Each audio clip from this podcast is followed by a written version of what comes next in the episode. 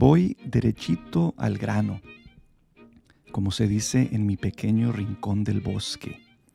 Hoy te invito a reflexionar sobre el poder de las palabras y el poder del lenguaje. Mira, las palabras son importantes, son poderosas. No se las lleva el viento como comúnmente se cree. Al contrario, las palabras se quedan, nos marcan, nos, nos afectan, nos moldean. Las palabras, y ya sean palabras habladas, cantadas, escritas, leídas, pensadas, influyen en nuestra calidad de vida tanto para bien como para mal. Te lo pongo de una forma un poco poética. Las palabras nos mueven o nos paralizan, nos motivan o nos desaniman, nos enseñan o nos engañan, nos emocionan o nos entristecen, eh, nos sanan o nos enferman, nos edifican o nos derrumban. Y es importante entender que las palabras no solo nos permiten expresar nuestra experiencia interior, sino que también tienen la capacidad de transformar nuestra realidad. Y sí, la boca habla de lo que hay en el corazón, pero el corazón pues también es vulnerable a las palabras. Así que debemos escoger nuestras palabras con cuidado, las palabras que usamos en nuestro diálogo interno, las palabras que usamos para, para comunicarnos, para conectarnos con las personas que nos rodean y también las palabras a las que nos exponemos a través de la, de la literatura, a través de los, de los medios. Debemos escoger nuestras palabras sabiamente, porque ellas influyen en nuestro bienestar y en el bienestar de los que nos escuchan. Bienvenidos a Polvo y Aliento Podcast.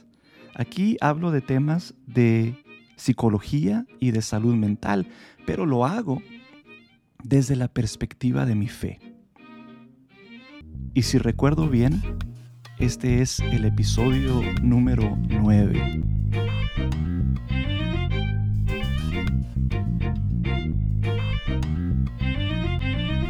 Mira, como ya dije anteriormente, la boca habla de lo que hay en el corazón. Lucas 6:45. La boca habla de lo que hay en el corazón. Y, la frase completa dice que la persona buena del buen tesoro del corazón saca lo bueno y la persona mala pues saca lo malo. O sea que cada árbol se conoce por su fruto.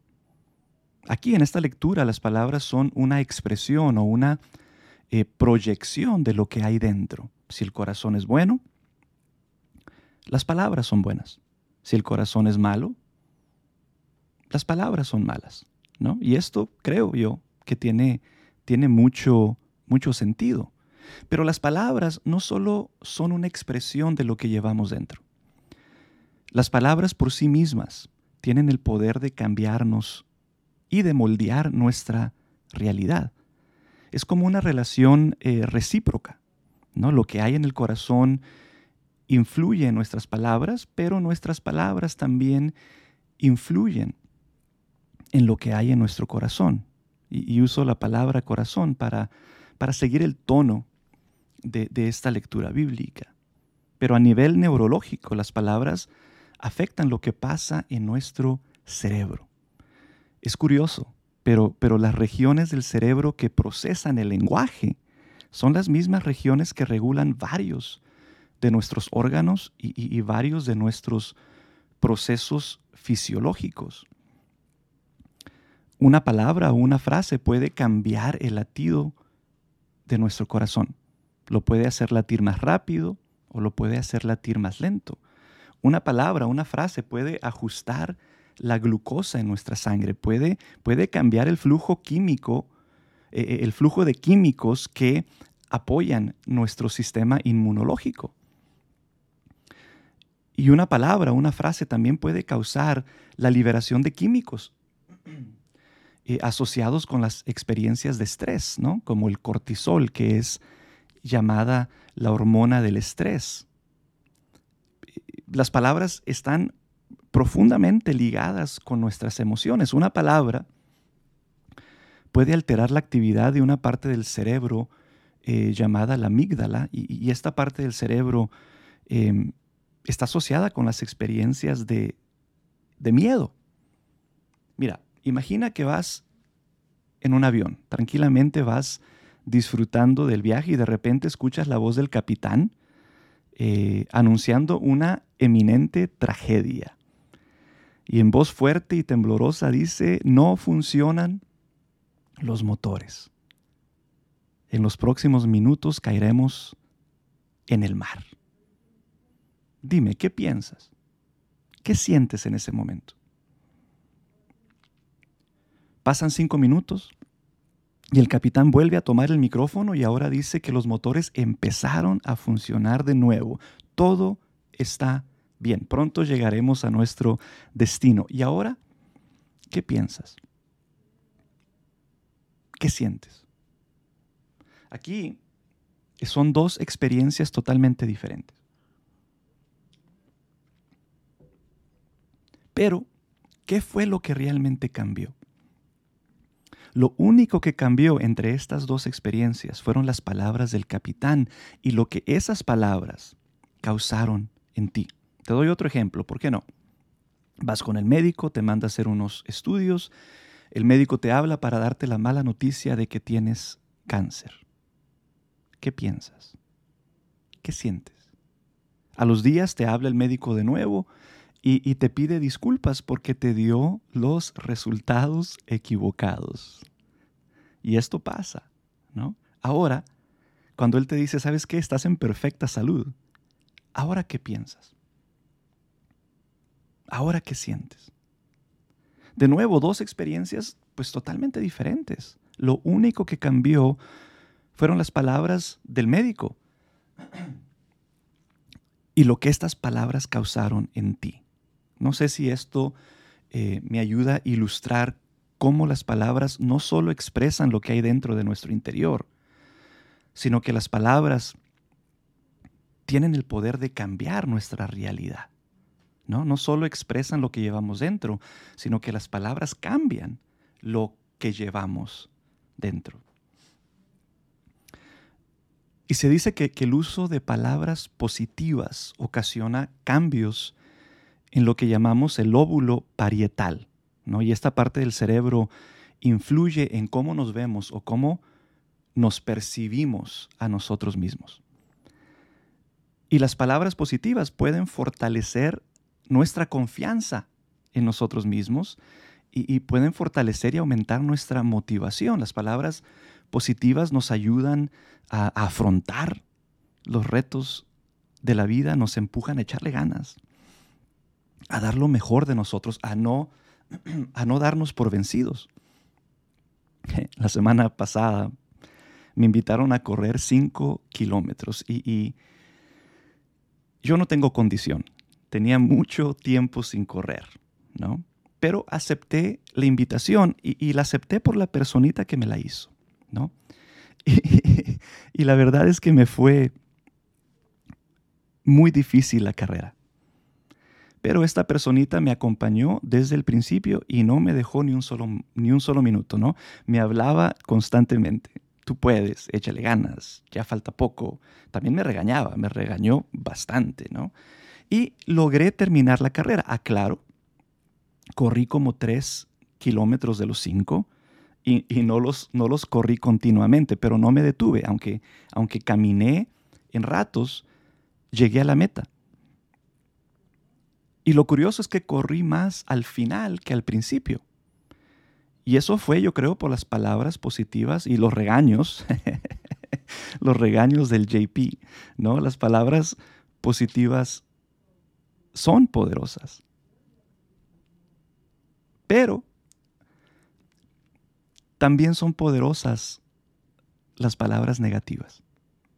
Y desgraciadamente somos más vulnerables a las palabras negativas que a las palabras positivas. Tenemos cierta inclinación hacia lo negativo, es como un sesgo de, negatividad. Y, las palabras negativas llevan al sistema eh, eh, endocrino, endocrino, perdón, siempre pronuncio esa palabra mal. Eh, las palabras negativas llevan al sistema endocrino a liberar cortisol, como mencioné anteriormente, esta es la hormona del estrés. Y es importante saber que los niveles altos de cortisol producen muchos problemas, producen fatiga, irritabilidad, producen dolor de cabeza, problemas intestinales. Eh, los altos niveles de cortisol también producen ansiedad, depresión, aumento de peso, alta presión y otros tantos problemas. Y este cortisol eh, eh, los niveles de cortisol son elevados cuando decimos y escuchamos palabras negativas.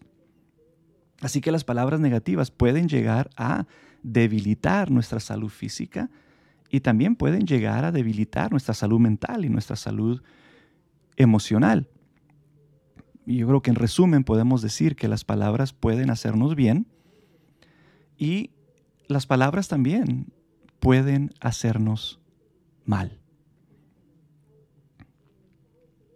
Las palabras afectan cómo nos percibimos a nosotros mismos, cómo percibimos nuestro, nuestro entorno y cómo experimentamos y afrontamos la vida. Como diría el filósofo, a ver si lo pronuncio bien, eh, Wittgenstein, los límites de mi lenguaje significan los límites de mi mundo. Lo voy a repetir. Los límites de mi lenguaje significan los límites de mi mundo. ¿No? Por un lado, están las palabras que usamos en nuestro diálogo interno. ¿A qué me refiero por nuestro diálogo interno? Estas son las palabras que nos decimos a nosotros mismos, porque constantemente estamos hablando con nosotros mismos. ¿no? Em, estas son las palabras que usamos para, describirnos y, para describir nuestras experiencias. ¿no? Hace unos episodios atrás hablé del famoso no sé y del, impetuoso no puedo. Creo que, que fue el episodio 7, eh, Dios nos da naranjas. No sé si lo recuerdas. Si constantemente me estoy repitiendo que no sé y que no puedo, entonces no voy a saber y no voy a poder. Yo mismo me limito em, con mi lenguaje. Hay una frase que comúnmente usamos que sin saber nos limita y nos produce mucha insatisfacción. Y es la frase tengo que. Por ejemplo, tengo que ir a trabajar, tengo que limpiar la casa, tengo que ir a la escuela, tengo que hacer la tarea, tengo que levantarme temprano, tengo que hacer esto, tengo que hacer aquello. ¿Sabías que hay solo cinco cosas que tienes que hacer? Porque si no las haces, mueres. Solo hay cinco cosas. Tienes que respirar, obviamente. Tienes que comer. Tienes que beber, y me refiero a, agua. tienes que dormir. Y tienes que ir al baño. Si no haces estas cosas, eventualmente mueres. Todo lo demás en la vida es una elección. No tienes que hacerlo. Tú decides hacerlo. Aunque te cueste, aunque no sea agradable, no tienes que hacerlo. Tú decides hacerlo. Pero, pero yo creo, no sé qué tú piensas, que, al usar la frase tengo que, como que nos convencemos de que estamos obligados a hacerlo, de, que, de que somos víctimas, de que tenemos que actuar en contra de nuestra voluntad. ¿no? Y convertimos, por ejemplo, la bendición de trabajar o la bendición de estudiar, eh, convertimos la bendición de poder hacer las cosas en una maldición, porque, porque estoy ignorando la realidad de mi libertad y siento que estoy obligado, tengo que hacerlo. Y cuando usamos esa frase, no todo el tiempo, pero comúnmente cuando usamos esa frase la usamos en un tono negativo, un, un tono opresor, un tono que nos aplasta. Ay, tengo que ir a trabajar. Ay, me tengo que levantar temprano. Ay, tengo que hacer esto, tengo que hacer aquello. ¿Ves cómo le damos un tono muy negativo? Y estoy convencido que esas palabras y ese tono afectan nuestro estado de ánimo, nuestra energía, ¿no? Todo en la vida, escúchame, todo en la vida, aparte de esas cinco cosas, es una elección. Así que deja de quejarte y agradece el poder hacerlo, aunque te cueste, aunque sea difícil.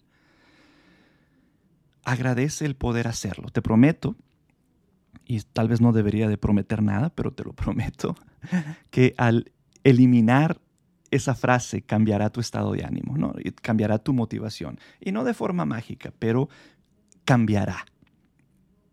Cambiará. Y curiosamente, el quejarnos constantemente también nos hace mal. También nos hace mal. Obviamente hay momentos en que nos hace bien desahogarnos, pero yo me refiero a ese enfoque constante y pasivo en lo negativo. Al decir quejar o quejarnos constantemente, yo me refiero a un enfoque constante y pasivo en lo negativo. Y la queja constante parece reducir el tamaño de nuestro eh, cerebro. Más específicamente, la queja constante eh, eh, parece reducir el tamaño de nuestro hipocampo. Y esa es la parte del cerebro responsable de la memoria y de la resolución de los problemas. Y me quedé callado porque no sé si lo pronuncié bien. Así que el pensar de forma negativa nos hace más fácil pensar de forma negativa. o sea, entre más negativos son mis pensamientos, más negativos son mis pensamientos. Es como el músculo de la negatividad. Entre más uso el músculo de la negatividad, se hace más fuerte. Y no solo el hecho de quejarme, ¿no? Esto también sucede cuando escuchamos a otros quejarse, ¿no? La negatividad es contagiosa. Piensa en la última vez que tú estabas de buen humor y alguien quejón cambió con sus quejas tu estado de ánimo. Y vuelvo a mencionar el cortisol, la hormona del estrés. La constante queja lleva a la sobreproducción de cortisol y a todas sus consecuencias de las que ya hablé hace unos minutos, ¿no? Te hago unas preguntas. ¿Qué palabras usas para describirte? ¿Qué palabras usas para describir tu situación, tu experiencia? Esas palabras que tú usas influyen fuertemente en ti. Si haces ejercicio, por ejemplo, y te quejas, aunque sea de broma, esas palabras harán que el hacer ejercicio sea más difícil para ti. Igualmente, si haces cambios en tu alimentación y te quejas, pasa lo mismo. ¿No? Si te quejas de tener que levantarte temprano, pasa lo mismo. ¿no? Las palabras que escoges para describirte a ti mismo, las palabras que escoges para describir tu situación y tu experiencia influyen fuertemente en ti. Por eso, debemos de escoger nuestras palabras con cuidado. Debemos escoger nuestras palabras sabiamente. Y no solo las palabras de nuestro diálogo interno, también las palabras con las que hablamos a los demás, a las personas que nos rodean. Yo quiero introducirte a un concepto llamado el lenguaje compasivo. ¿Usas tú un lenguaje compasivo cuando interactúas con los demás, con tu esposo, con tu esposa, con tus hijos, tus compañeros de trabajo, de escuela, etcétera? ¿Usas un lenguaje compasivo? ¿O qué palabras usas? para comunicarte con los que te rodean. Porque tus palabras pueden hacer el bien, pero también tus palabras pueden hacer el mal. Te lo pongo de la siguiente forma, una frase que usé al principio, tus palabras pueden mover o pueden paralizar. Tus palabras pueden motivar o pueden desanimar.